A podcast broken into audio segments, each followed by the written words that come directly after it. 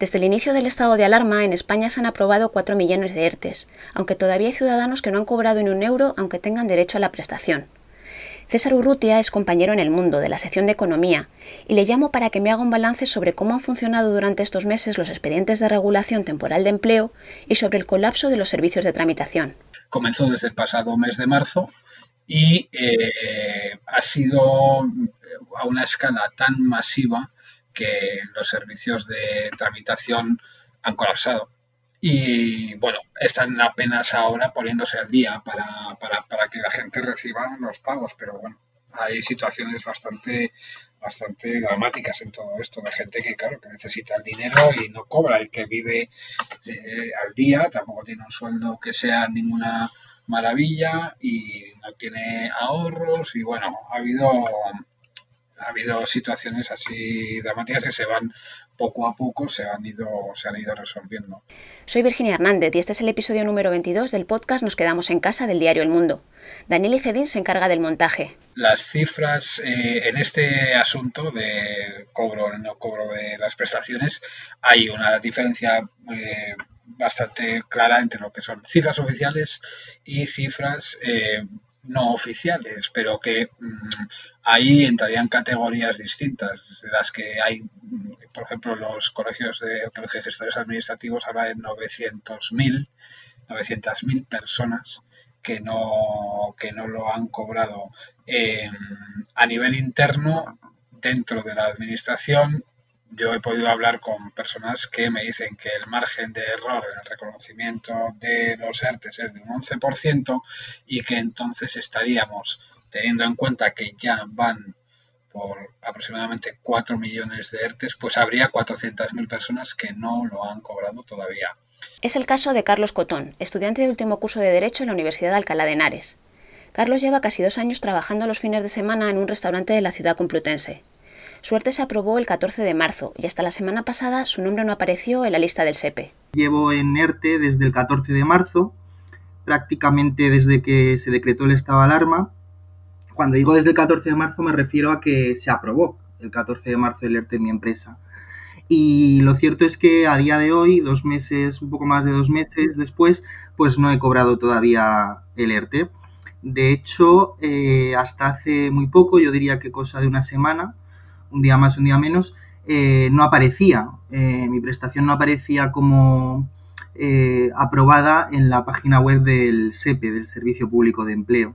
Ahora sí que, sí que aparezco, sí que me aparece reconocida la prestación y se me indica que su, su, cobro o su pago, mejor dicho, se hará a finales de mayo. Yo me puedo considerar un privilegiado en el sentido de que, bueno, yo actualmente vivo con mi familia, y no tengo que hacer frente a los gastos cotidianos que puede hacer otra persona como el pago de un alquiler o el pago de una hipoteca o sacar adelante a unos hijos, etcétera. Entonces, en ese sentido, pues eh, yo no tengo una necesidad urgente, por así decirlo, de, recibir mi prestación, pero bueno, sí que me consta, como les constará a todos, que conozco, conozco a gente que, que, sí que está en esa situación, ¿no? Que no ha recibido todavía su prestación por el ERTE y, no tiene dinero para hacer frente a los gastos cotidianos, eh, ir a hacer una compra, que eso es un gasto que no se, no se ha paralizado durante el estado de alarma, ¿no? A Carlos la pandemia no solo le ha afectado laboralmente, sino que en la semana en la que el presidente Pedro Sánchez anunció el confinamiento, había empezado las prácticas obligatorias de la carrera en la Abogacía General del Estado. La universidad ha reaccionado reconvirtiendo esas prácticas en un seminario online para que los estudiantes no pierdan los créditos. Pues bueno, es, eh, una situación extraña también, la verdad, porque cualquiera puede, podría pensar que, bueno, pues eh, no, no, hace falta, no hay que ir a la universidad presencialmente y demás, eh, y cualquiera puede pensar que nos podemos relajar los estudiantes, pero, pero para nada. Pero sí que quiero decir en este apartado que, por lo menos con lo que respecta a la Universidad de Alcalá, el sistema online o la docencia online que se está llevando a cabo sí que sí que la aplaudo. ¿eh? No, yo, yo, yo, pensaba que iba a existir eh, más problemas con esto de, de estudiar a distancia, de, que se realizasen las clases de forma telemática, que iba a haber más problemas y la verdad que para nada. Por lo menos mi, mi en mi opinión es, eh, es, es muy positiva en ese aspecto. Hace unos días, el diputado de Podemos Pablo Echenique se felicitaba públicamente en Twitter por la aprobación del ingreso mínimo vital. Y Carlos le respondió en la misma red social. Lo que a mí como ciudadano, eh, ya no como afectado de estar en un ERTE, ¿no? sino como ciudadano, lo que me preocupa es que eh, después de dos meses, pues eh, no sé, no, ese, ese, ambiente de incertidumbre del que te hablaba, pues no, no se despeje, ¿no?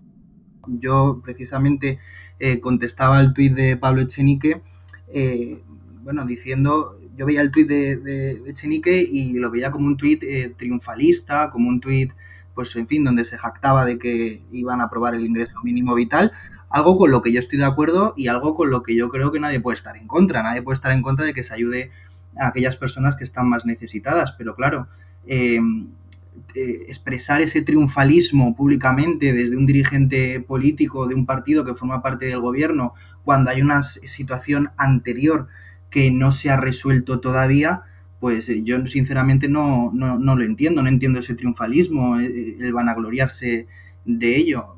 En todo caso, lo único que intenté fue expresar que, que, que hay mucha gente que está en la, en la, misma situación en la que estoy yo y además con, la, con esa necesidad urgente de, de recibir ese dinero. Yo soy consciente de que la situación es nueva para todos, es eh, desconocida para todos, incluido para, para, el, para, el, gobierno, para el Estado, y yo sí que puedo entender ¿no? que efectivamente la administración se haya colapsado y se hayan visto totalmente desbordados.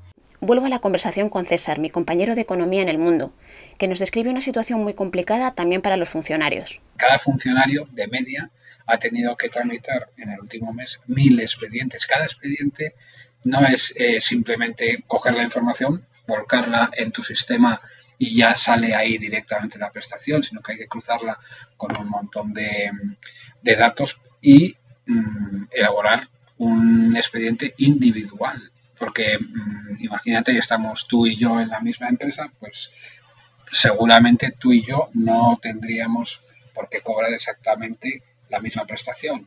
Entonces, eh, todo eso es un volumen de trabajo ingente, es que en, este mes se han llegado a hacer 5,2 millones de, prestaciones y es, absolutamente eh, una escala que supera al, servicio. El gobierno ahora mismo lo que está haciendo es negar la mayor, está diciendo que está todo reconocido, aunque es absolutamente, ya te, digo, para mí es, comprensible que, que hayan incurrido en errores, en en, retrasos, etcétera. Pero claro, a una persona que eh, está esperando esa prestación, que se la han prometido, que le han asegurado que se la van a pagar, todas estas eh, explicaciones no le sirven de nada. Lo único que quiere es que me paguen la prestación en su momento o le dejen trabajar. Lo que no hay que hacer es, eh, en este caso, nunca bajar los, yo creo, los, los brazos ni, ni rendirse, porque es que es una prestación a la que tienen derecho y a la que además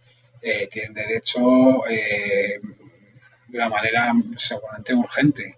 Entonces hay que hay personas que lo han conseguido pues llamando o poniéndose en contacto pues eh, a, última hora de, la noche, no sé. Generalmente está generalmente está muy muy muy inhabilitado por, por la avalancha de demanda de información que hay. César cree que igual que ocurrió con las mascarillas, con los test o con los números oscilantes de muertos y contagiados por la COVID, la situación también ha sido un caos en este asunto.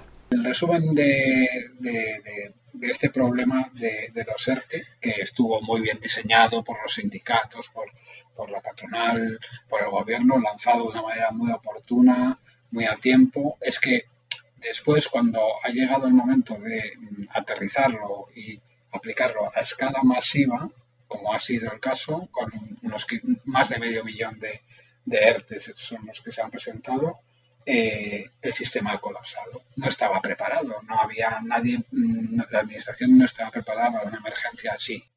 Y entonces, eh, hasta que está consiguiendo digerirlo todo, pues, eh, pues está pasando tiempo y está habiendo errores y dificultades y personas que están pasando por, por estrecheces. El gobierno ahora niega cualquier problema eh, pero bueno, las personas que, que, lo dejan de percibir está ahí, es evidente. Negarlo a mí, a mí me parece que no es, no es ninguna solución. Gracias por escuchar este podcast y ya sabes, te invitamos a oír el próximo. Compártelo si piensas que le puede ser útil a alguno de tus conocidos que esté pasando por esta situación. 4 millones de ERTE, se dice pronto.